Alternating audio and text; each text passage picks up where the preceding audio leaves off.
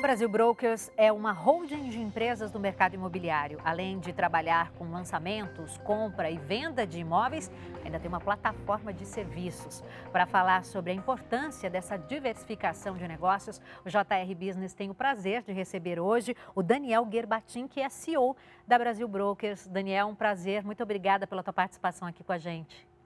Prazer é meu, obrigado pelo convite, Adriana. É sempre um prazer estar aqui falando com vocês do JR Business e contar um pouquinho sobre o mercado imobiliário.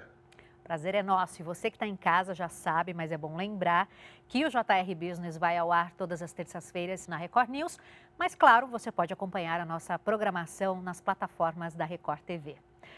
Daniel, a Brasil Brokers começou em 2007 com lançamentos de imóveis, depois decidiu abrir mais o leque e gostaria que você contasse um pouco para a gente sobre essa diversificação, como ela se deu, por que ela se deu. Claro, é, a empresa ela, for, ela foi formada por diversas outras empresas, né, pela junção de várias empresas que trabalhavam no mercado imobiliário na parte de lançamento. Mas o mercado de lançamento ele é um mercado cíclico, tem momentos de alta, momentos de baixa, dependendo do modelo, né, do momento econômico do país. E a gente entende que outros é, modelos de mercado imobiliário são necessários para compor a receita da empresa. E a gente começou a desenvolver, há cinco anos atrás, uma diversificação de receita, incluindo o mercado secundário, que já existia na empresa, mas ele era pequeno, e o crédito imobiliário. É, hoje a gente já tem uma diversificação muito forte, né, muito grande, e com isso a gente consegue equilibrar esses altos e baixos de economia que a gente tem no país. É, então, a, a, decisão ela vem sendo construída nos últimos cinco anos e recentemente a gente começou a entrar mais no mundo digital há dois anos atrás e tem sido, como você falou, né, uma plataforma de serviços. Então, a gente tem tido um grande sucesso nessa plataforma. E a holding tem quantas empresas e quais são elas, Daniel? Hoje a holding ela trabalha com seis marcas. É, ela tem mais empresas, mas a gente gosta de, de usar ali que ela tem seis marcas, porque cada uma das marcas atende um público diferente, atende uma fase da jornada do cliente diferente. Hoje a gente tem a Desenrola, que é nossa plataforma de intermediação imobiliária é, digital. A gente tem a Cred Morar, que é a nossa fintech, que trabalha com crédito imobiliário, serviços financeiros.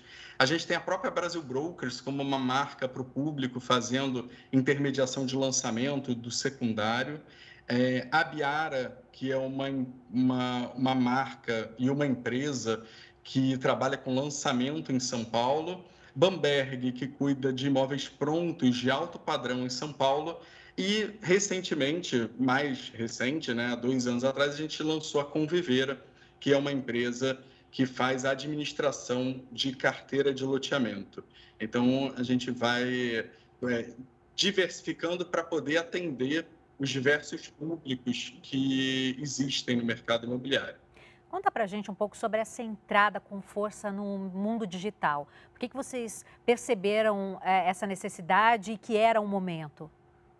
É, a gente vê já há alguns anos que diversas empresas do mercado imobiliário, e nem só do mercado imobiliário, do mercado em geral, é, buscam né, o modelo digital. É, esse modelo digital, ele hoje é bastante óbvio, porque as pessoas nascem, são, nascem né, digitais. Então, hoje a gente já tem né, consumidores que nasceram no mundo digital é, e isso faz todo sentido que todos os mercados comecem a trabalhar no, no modelo digital. É, você mesmo, quando fez a chamada, chamou as pessoas para assistir num canal digital. Né? Então, é, isso vem acontecendo e o mercado imobiliário não podia ficar de fora. Ele vem cada vez mais é, entrando no mundo digital. É, e o que, que é estar tá no mundo digital? É um mundo onde o cliente ele é empoderado, o cliente ele pode escolher como ele quer fazer negócio, como ele consegue é, olhar os imóveis, ver um tour virtual sem precisar sair de casa, ele consegue assinar contratos de forma digital sem precisar sair de casa. Então, todo o mercado imobiliário vem se transformando para isso. Essa necessidade de conhecer o imóvel me parece algo que não mudou até hoje e não deve mudar daqui para frente, né? Gostaria que você falasse um pouquinho sobre a mudança no perfil dos clientes nos últimos anos. Se vocês percebem aí uma mudança nas preferências, também nas exigências dos clientes. É, é, o tempo todo a gente vê mudança no, no perfil dos clientes. É, a pandemia, inclusive, é, mudou drasticamente o perfil de imóvel que os clientes buscavam. Então, os inputs, quando externos, eles acabam fazendo com que o, o cliente altere a sua vontade. É, então, na pandemia, a gente viu clientes querendo imóveis maiores, é, imóveis que pudessem ter um mini escritório dentro do imóvel. Uma é, varanda? uma varanda, né? Então a gente viu isso e antes da pandemia a gente estava com uma tendência de imóveis menores. A gente tem é, tinha uma tendência de clientes buscando imóveis mais perto do centro é, da cidade, perto do trabalho, perto da onde ele convive diariamente, justamente por conta de né, tráfego, né, de, de não ficar preso no trânsito. Então acabou é, vindo para imóveis menores que eram mais possíveis de se comprar pelo preço do metro quadrado, perto dos seus escritórios, perto do, do local de trabalho. Na pandemia, a gente viu o exato oposto. Né? Pessoas buscando imóveis mais longe da cidade, com imóveis maiores, ou imóveis que tinham varanda, que tinham escritório. É, então, tem um dinamismo muito grande no mercado imobiliário e a gente precisa estar tá se atualizando da necessidade do cliente o tempo todo. Em relação ao mercado de crédito imobiliário, qual é a percepção da Brasil Brokers? Daniel? É, o mercado de crédito é, imobiliário é um mercado enorme. Né? A gente, em 2017, é, começou um projeto que hoje é Crédito Morar. É, a gente aumentou 20 vezes é, a receita e o mercado de crédito ele aumentou também numa proporção muito grande. Ele é um mercado é, de mais ou menos 200 bilhões é, ao ano, né, hoje em dia. Então, a gente aposta muito nesse mercado. E eu estou falando só do mercado de crédito imobiliário, porque existe um outro mercado que é o que a gente chama de home equity, né? ou seja, o imóvel com garantia, né? um, uma, um, um imóvel que é dado em garantia em troca do, de dinheiro, que é muito pouco explorado no Brasil e eu tenho certeza que uh, nos próximos anos a gente vai ter uma surpresa muito grande é, de uma mudança cultural do brasileiro em cima desse produto. É um produto hoje que ele é encarado como pagamento de dívida e a gente pode usar muito ele para empreendedorismo. Então, o brasileiro tem mudado o seu perfil para um povo né, empreendedor, um povo né, que, que faz negócio e a gente pode usar o imóvel para alavancar muito, é, muita empresa, muito negócio no Brasil. Voltando a falar um pouco sobre a entrada de vocês, ou o investimento de vocês é, no modelo digital, né, o desenrolo, o crédito morar, eu gostaria que você falasse qual foi o maior desafio da empresa para realizar essa mudança aí de direção do grupo. É, o maior desafio, aparentemente, né, todo mundo fala, ah, desafio financeiro, né, poder investir dinheiro. Esse não é o maior desafio. O maior desafio é mudar a cultura da, da empresa, porque uma transformação digital ela só acontece com uma transformação cultural dentro da empresa. E o maior desafio ele está em pessoas. Né? É, qualquer empresa é, é, uma empresa de pessoas que vende um serviço para pessoas, que é, lida com pessoas. Então, o maior desafio de todos foi fazer uma transformação nas pessoas da, do grupo, né, da Brasil Brokers, é, de mentalidade, de cultura, de forma de como fazer as coisas, e esse ainda é o maior desafio. A gente vive ele constantemente. Essa é o meu maior desafio pessoalmente, como presidente da empresa, é o meu desafio diário, é fazer com que as pessoas entendam é, qual é a estratégia da empresa, como é que os clientes querem que a gente faça negócio e consiga fazer essa transformação. É, a, a, transformação digital é uma consequência disso. Ela é só uma forma de atender melhor o cliente. Ainda falando sobre o desafio, Daniel, você assumiu o cargo de CEO da Brasil Brokers em plena pandemia. Eu imagino que isso deva ser Exato. super complexo, né? Muita coisa para administrar. Conta para gente como foi isso. É, foi a melhor coisa que aconteceu. É, porque no meio da pandemia tudo tinha que mudar. Né? Então, assim, a empresa precisava de mudança, os clientes queriam mudança, tudo estava mudando ao mesmo tempo, é, ninguém sabia o que vinha pela frente, quanto tempo a pandemia ia ficar, quanto tempo é, né, as coisas iam se resolver. E, e, isso aconteceu no melhor momento possível, porque é, eu vinha na empresa, eu estou na empresa já há cinco anos, e eu vinha na empresa promovendo essa transformação digital dentro da empresa. Então, na hora que a pandemia chegou é, e eu assumi como presidente da empresa, é, foi a hora de conseguir colocar tudo aquilo que eu pregava é, dentro da empresa e muitas pessoas não acreditavam, falavam não, ainda não é a hora, deixa para mais, deixa para depois, é, vamos ainda tentar mais um pouquinho do jeito tradicional. E no momento que a pandemia chegou, não existia espaço para o mo modelo tradicional. É, tinha que ser o modelo digital, tinha que fazer negócio de uma outra forma, tinha que achar um modelo que conseguisse se sobressair. Então, foi o melhor momento possível. E conta para gente como foi para os negócios, qual foi o impacto da pandemia, e a gente está falando, claro, do momento mais grave, ou ali na entrada, no comecinho da pandemia, para os negócios. Vocês tiveram que é, renegociar o... contratos? Vocês sentiram uh, a pandemia? Sim, a gente passou por um momento, acho que como todo brasileiro, a gente passou por um momento muito difícil. É, como empresa, durante dois ou três meses, a gente viu as nossas receitas caírem é, drasticamente. É, a gente precisou fazer renegociação de uh, aluguéis, é, sair de alguns espaços, ir para outros menores. A gente tem uma empresa, né, Desenrola, que trabalha com locação, então a gente teve que montar uma força-tarefa para atender inquilinos né, e, e locatários é, que precisavam negociar é, os seus contratos uns com os outros e a gente precisava intermediar essa negociação da, das duas pontas. Então, a inadimplência, num primeiro momento, aumentou bastante é, dessas, desses aluguéis, até a gente conseguir restabelecer.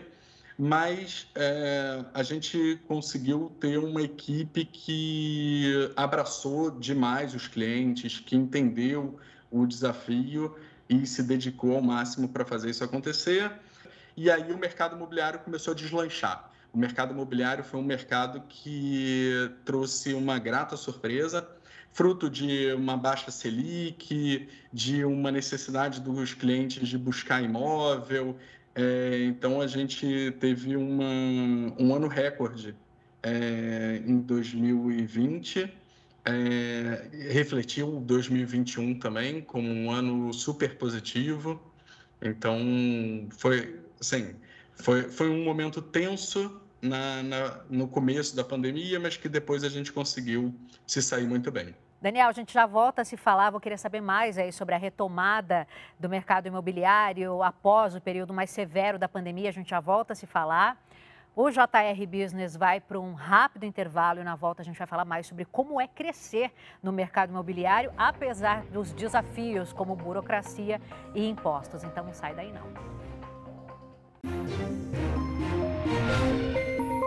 JR Business de volta. A gente recebe hoje o CEO da Brasil Brokers. Daniel, falando ainda sobre essa retomada do mercado imobiliário após o período mais severo da pandemia, gostaria que você contasse para a gente se houve um aumento na procura por imóveis naquele momento ali, segundo semestre de 2020.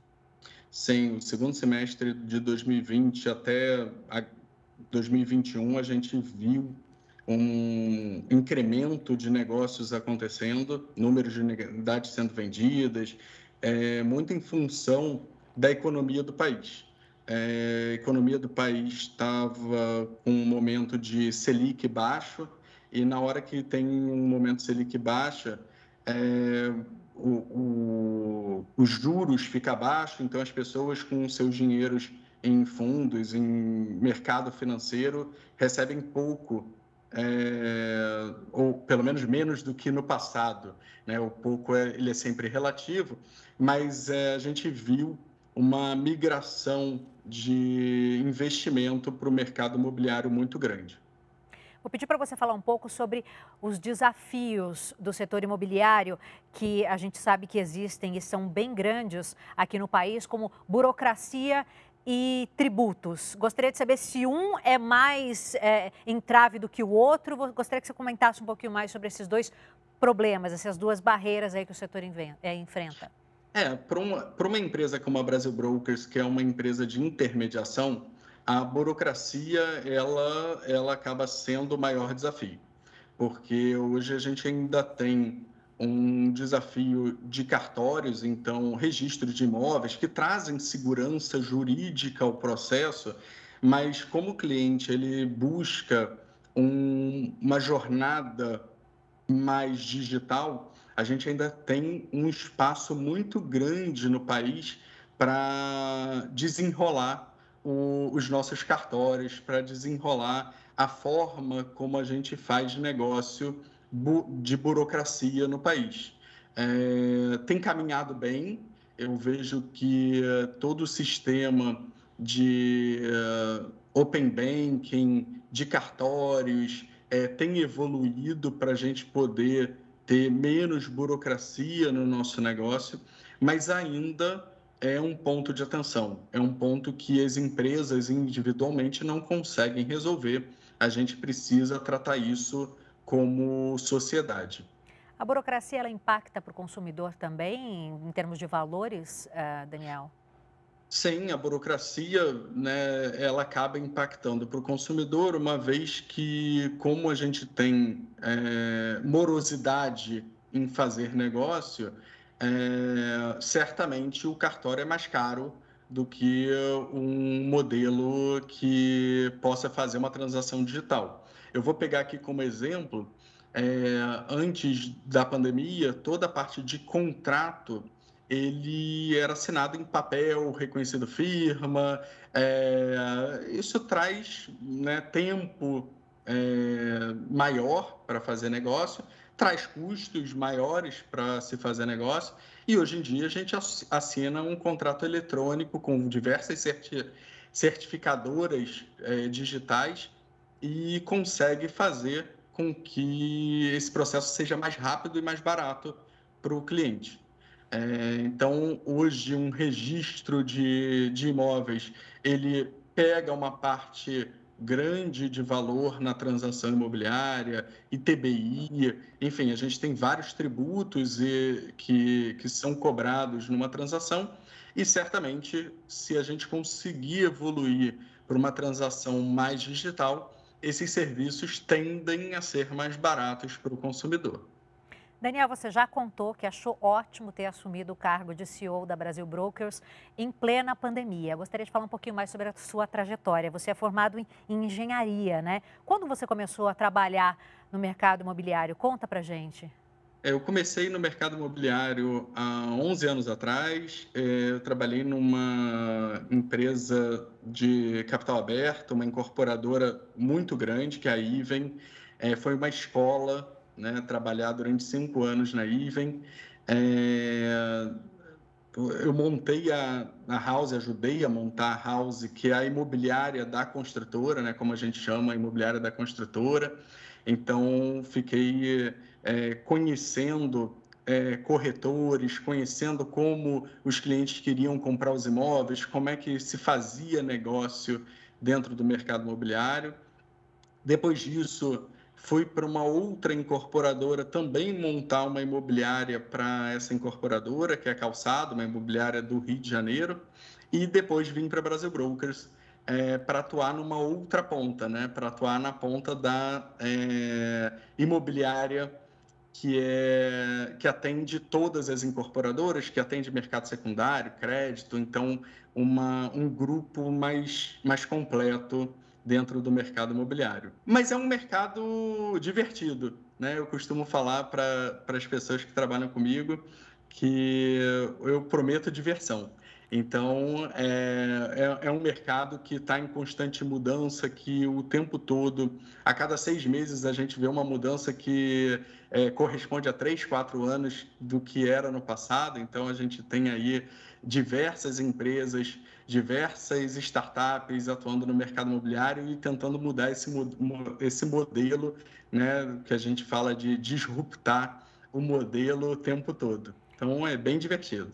É, você disse que promete diversão, né? Você já chegou na Brasil Brokers tendo que fazer muitas mudanças, né? Começou num momento delicado de pandemia. Eu gostaria que você falasse então um pouco sobre esse espírito da sua gestão, o diferencial da sua gestão.